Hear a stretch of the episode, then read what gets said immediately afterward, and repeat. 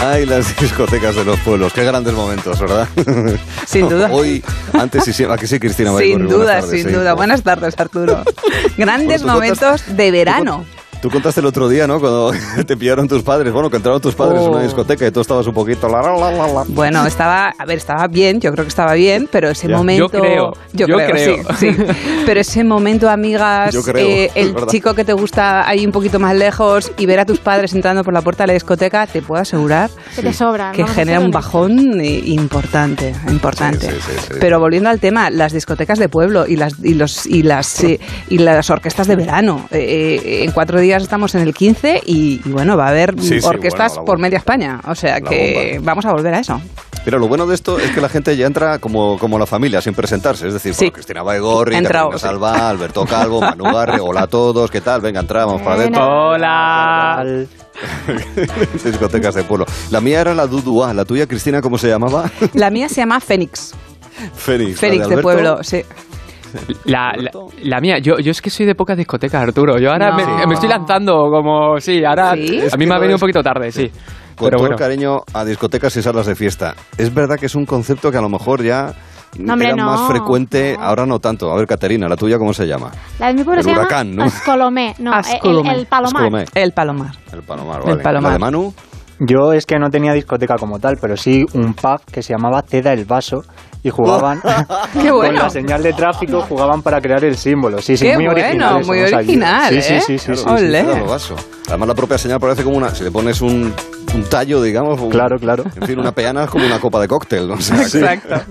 Y a ver, y el pub de Alberto, que algún pub, algún bar tendrás tú. De Hay repente. un Puerto Llano, nombre, venga, A ver, claro. Llano, a ver, a uno que ¿O fui... no te acuerdas de los nombres de No, los bares no, que uno- entras, que también. Uno que se llama La Tele, que fue donde celebré la fiesta de fin de curso de esto, pero vamos, es Pero que yo de- de- tampoco... ¿cuántos años tenías? A ver, tenía 18, es que yo muy 18, tardío. o La- sea- la fiesta- sí, sí, sí. Hay que, a la tele, hay, hay hace que cuatro solucionar de eso, esto, ¿no? ¿eh? Hace cuatro de eso, ¿no? de- Hay que so- solucionar esto, a ver si me salen bolos ahora por estar en la radio o lo que sea, y voy más a las discotecas. Venga, va, venga, va. He pedido cuatro para cada uno de esas copas que nos están sirviendo. ¿Cuatro? Que, va- que vayan entrando. Sí, que vayan pasando. Con mucho hielo, sobre todo. Que está el hielo ahora complicado, pero con Uy, mucho hielo.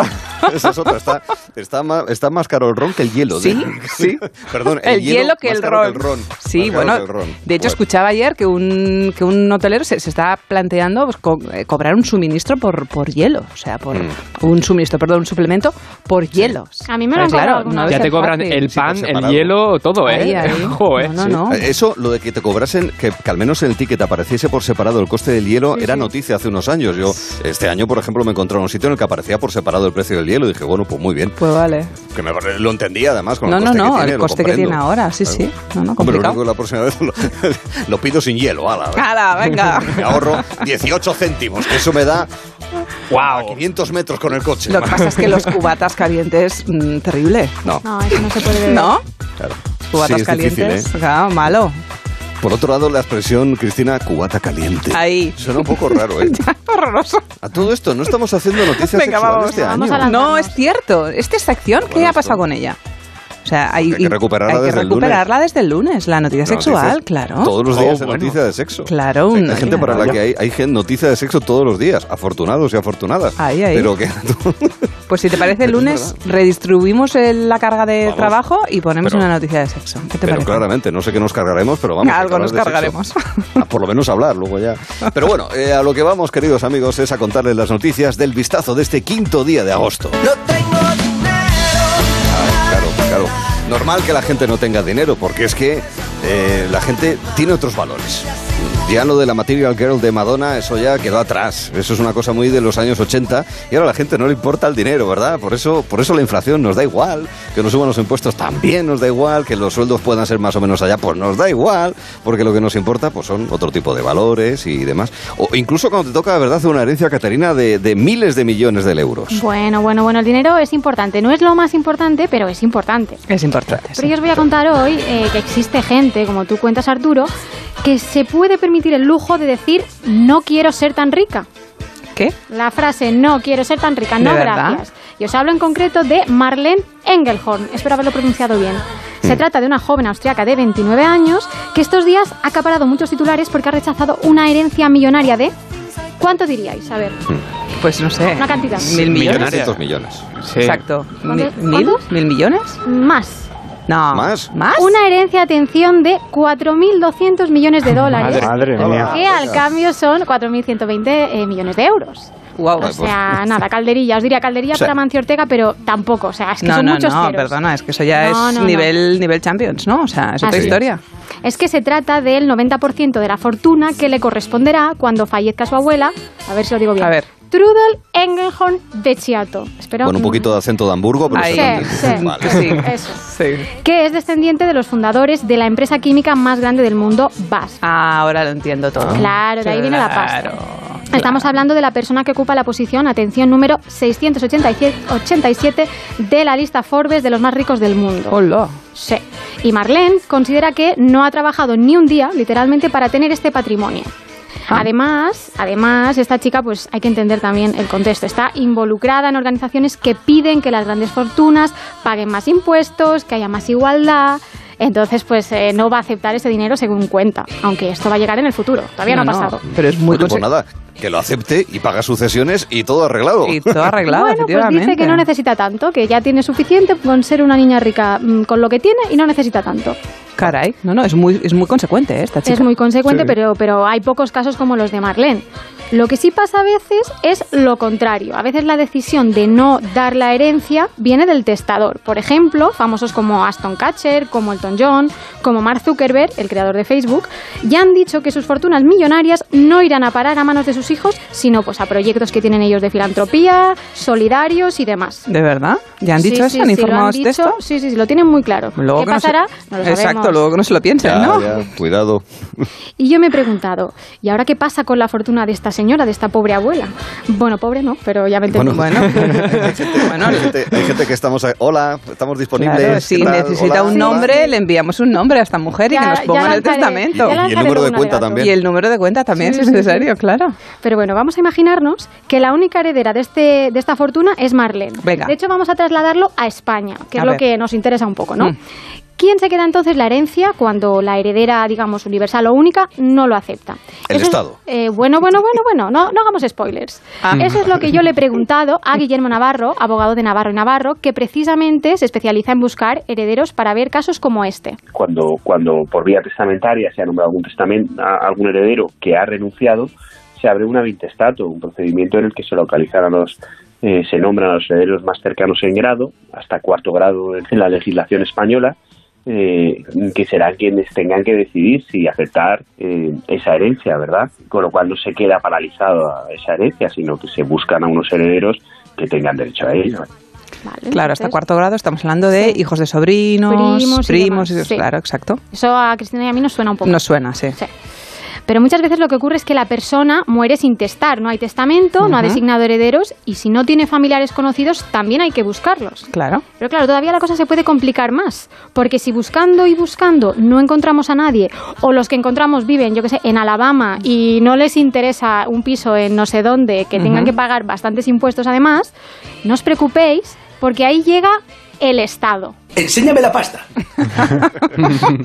Así es, enséñame la pasta. Se Siempre una- pendiente. Siempre Sí, está siempre ojo a visor. Sí. Se hace Somos una todos. denuncia a favor de... Somos todos, todos cobramos. Se hace una denuncia a favor Todos del- pagamos. Todos pagamos también. Se hace una denuncia a favor del Estado por no existir herederos de mejor derecho y la administración es que finalmente recibe ese patrimonio. Ya. Pero atentos porque lo que os voy a contar ahora os puede interesar. Muchas veces, en bloques de pisos o zonas donde los vecinos se conocen de toda la vida, se sabe cuando un vecino muere y no tiene familiares. Anda.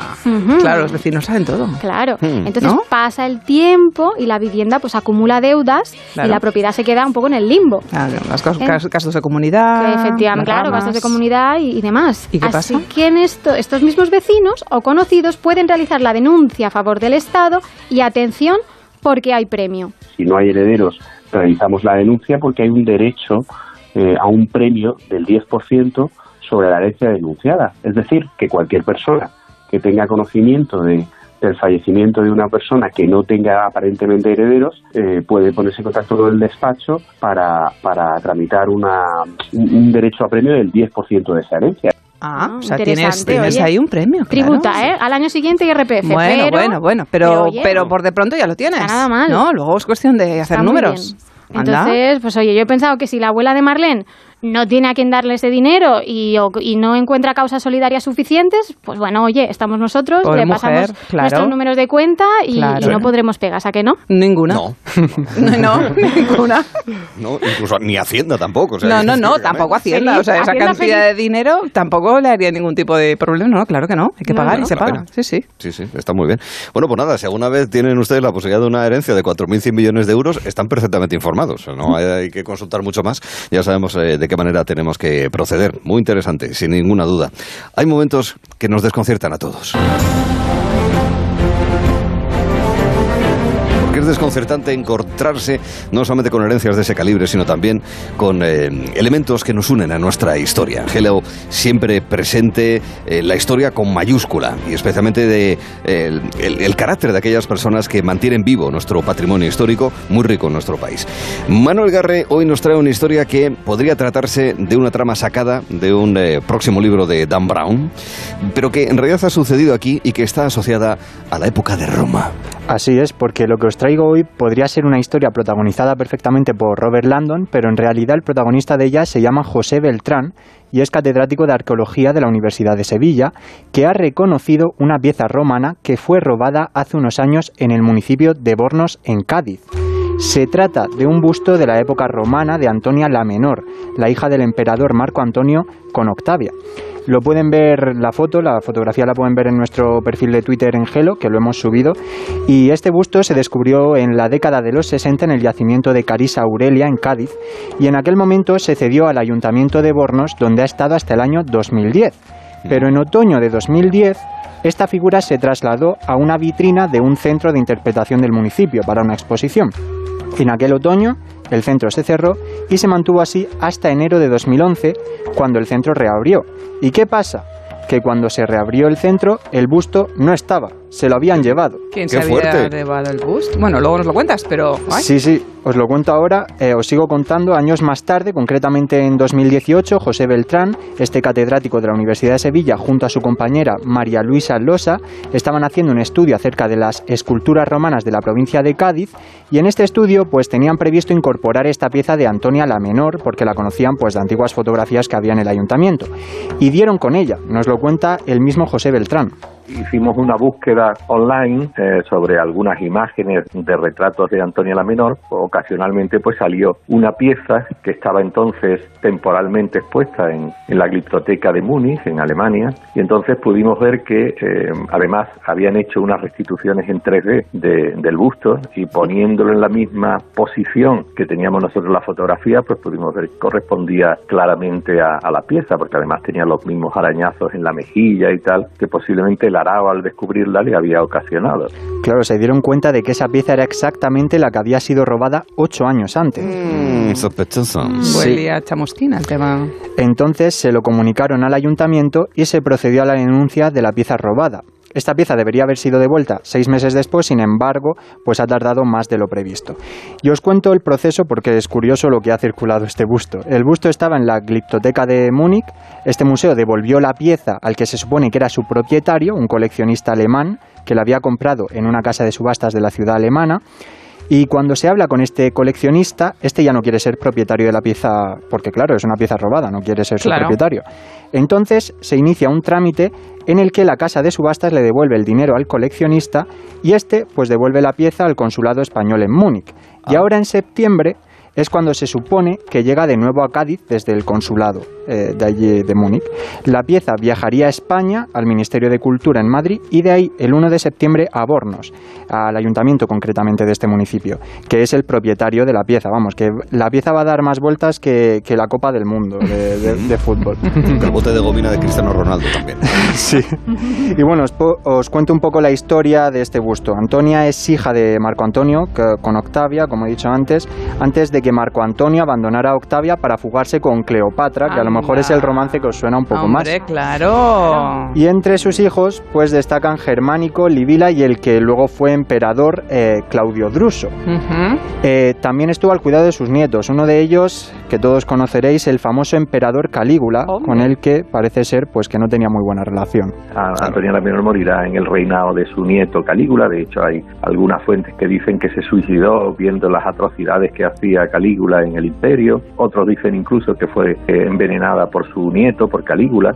Muchas suposiciones. Y tras la muerte de Calígula, el emperador es Claudio Augusto, ¿Y qué pasa? Pues como es el hijo de, Antonia, pues quiere recuperar un poco eh, la figura de su madre. Por ello parece ser que... Parece Falcon Crest. Sí, sí, sí, es una movida tremenda. ¿no? Sí, sí, sí. Entonces, por eso, eh, en el, con Claudio Augusto como emperador, pues parece ser que ese retrato, pues un poco salió de nuevo a la luz a mediados del siglo I después de Cristo. Y el municipio de Bornos, pues era muy importante en aquella época del imperio, parece ser, eh, y, bueno, por eso está allí presente el busto. Así que bueno, ya sabéis dónde podréis ver este busto a partir de septiembre, gracias a José Beltrán, este catedrático. Podéis llevaros amigos y fardar contando la historia que hoy os he contado, porque... ¿A quién no le va a gustar un imperio romano del siglo I? ¿A quién no le va a gustar? a mí me encantan. Exacto. Paquita Salas o Exacto. Buscadlo, buscadlo. Es un meme. Buscad el vídeo que merece mucho la pena, de es verdad. Es un meme, ¿no? Sí, sí, un meme, ¿Dónde está Pues es un meme muy antiguo, creo que es del 99, así que deberíais saberlo. Ah. Salió en la tele, creo, en algún reportaje. Muy mítico, Ah, sí. Arturo, y, muy se ha mítico. recuperado ahora, exacto. Pero existen los memes del siglo pasado. Ah. Se recuperan. Es mítico también. Mítico, Sí, sí. mítico. Como los bustos. Está bien, nos, nos alegramos además de que regrese ese busto de Antonia la Menor hasta Bornos a Cádiz después de semejante odisea vivida por ese elemento eh, procedente de los tiempos de la antigua Roma. Es el tiempo ahora de echarle un vistazo a una noticia luminosa.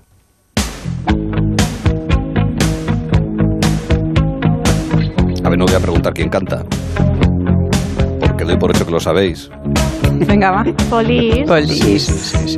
No, pero ¿quién canta? Exacto. ¿Quién canta? Sting. Sting, vale. Ah, que sí. vale. Pero ¿cómo se llama Sting en realidad? Bueno, no, ya vale. ¿De dónde era Sting en ¿Cómo se llama su concreto? padre? A ver, dos, dos cosas. Era Gordon, Gordon Matthew Summer y es de Newcastle. Efectivamente. O sea que- Nos la bueno, vamos a ver, anotamos. Sting, que dicho sea de paso, toca mañana, mañana 6, ¿no? En Vigo. Mañana toca en Vigo. Oh, qué maravilla. Que, mm, a ver, este, ¿qué iba a deciros yo? No, es que esta es una de las melodías que se utilizaba para anunciar en la tele eh, el refresco o la marca de refrescos de la que vamos a hablar ahora, que en cualquier caso es muy conocida por todos, no solamente porque está presente en muchas lineales en el día de hoy, sino también porque ilumina una parte de la Gran Vía madrileña, ¿verdad, Alberto? Efectivamente, hoy estamos de celebración. Y no, no es mi cumpleaños, ya sé que ese día, bueno, es una fecha reseñable en la historia de España, pero no. Sí. Ni tampoco, ni tampoco es el cumpleaños de nadie del equipo que yo sepa. Eh, tampoco es el cumpleaños de una persona, lo que entendemos por ser humano, quiero decir, sino de una cosa, una cosa muy famosa de la capital de España, de Madrid, y es efectivamente el cartel de Suez. Eh, y es que, bueno, este cartel luminoso eh, está situado en el edificio Carrión de Gran Vía y, bueno, este es eh, archiconocido publicitario, cumple 50 años, medio siglo, bodas de oro, casado con Madrid e iluminando y adornando las estampas nocturnas de la capital. Tal día como hoy, 5 de agosto de 1972, se expidió la licencia de instalación de este cartel, aunque no fue hasta septiembre de ese año cuando se procedió a su colocación. En su momento, esta empresa de bebidas desembolsó un total de 3.750 pesetas al Ayuntamiento de Madrid para poder poner el publicitario. Vamos, lo que hoy serían unos 22,50 euros. con 50. El Lo que- efecto de la inflación 50 años después, amigos. Exacto, el efecto de la inflación. Qué evidente, ¿no? Eso es. Bueno, la creadora de la instalación fue Luisa Álvarez, quien trabajó con metal, vidrio y luces azules, amarillas y rosas para iluminarlo. Se trata de una obra pintada y soldada a mano de una sola estructura de atención 6 toneladas. Buah.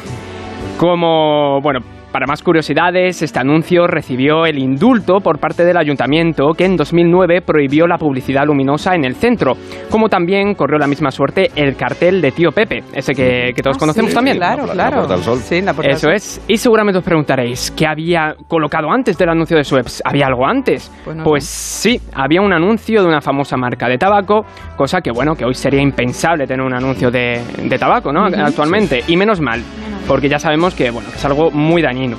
Y bueno, pues me gustaría preguntaros también si tenéis alguna foto con el cartel detrás para identificar que estáis en Madrid. Y si Yo lo creo que subido. todos. Eso es lo primero que se hace cuando se llega a Madrid. Sí. O sea, antes sí, que ver llega de cualquier noche. otra cosa. Por- Sí, es que yo solamente paso por la. Gran Vía de día. De noche hace siglos que no paso Qué de, pena, de pues noche. es una maravilla por la noche Sí, claro. ver el cartel iluminado y la verdad es que el bullicio de la Gran Vía y con el cartel del fondo es ideal Claro. para una foto, totalmente Sí. de acuerdo. Tengo Símbolo, fotos, símbolo sí. total. Sí, Un Claro, símbolo. claro. símbolo de Bueno, ya iré Madrid. de noche, le iré de noche porque siempre paso de día, que se le va a hacer.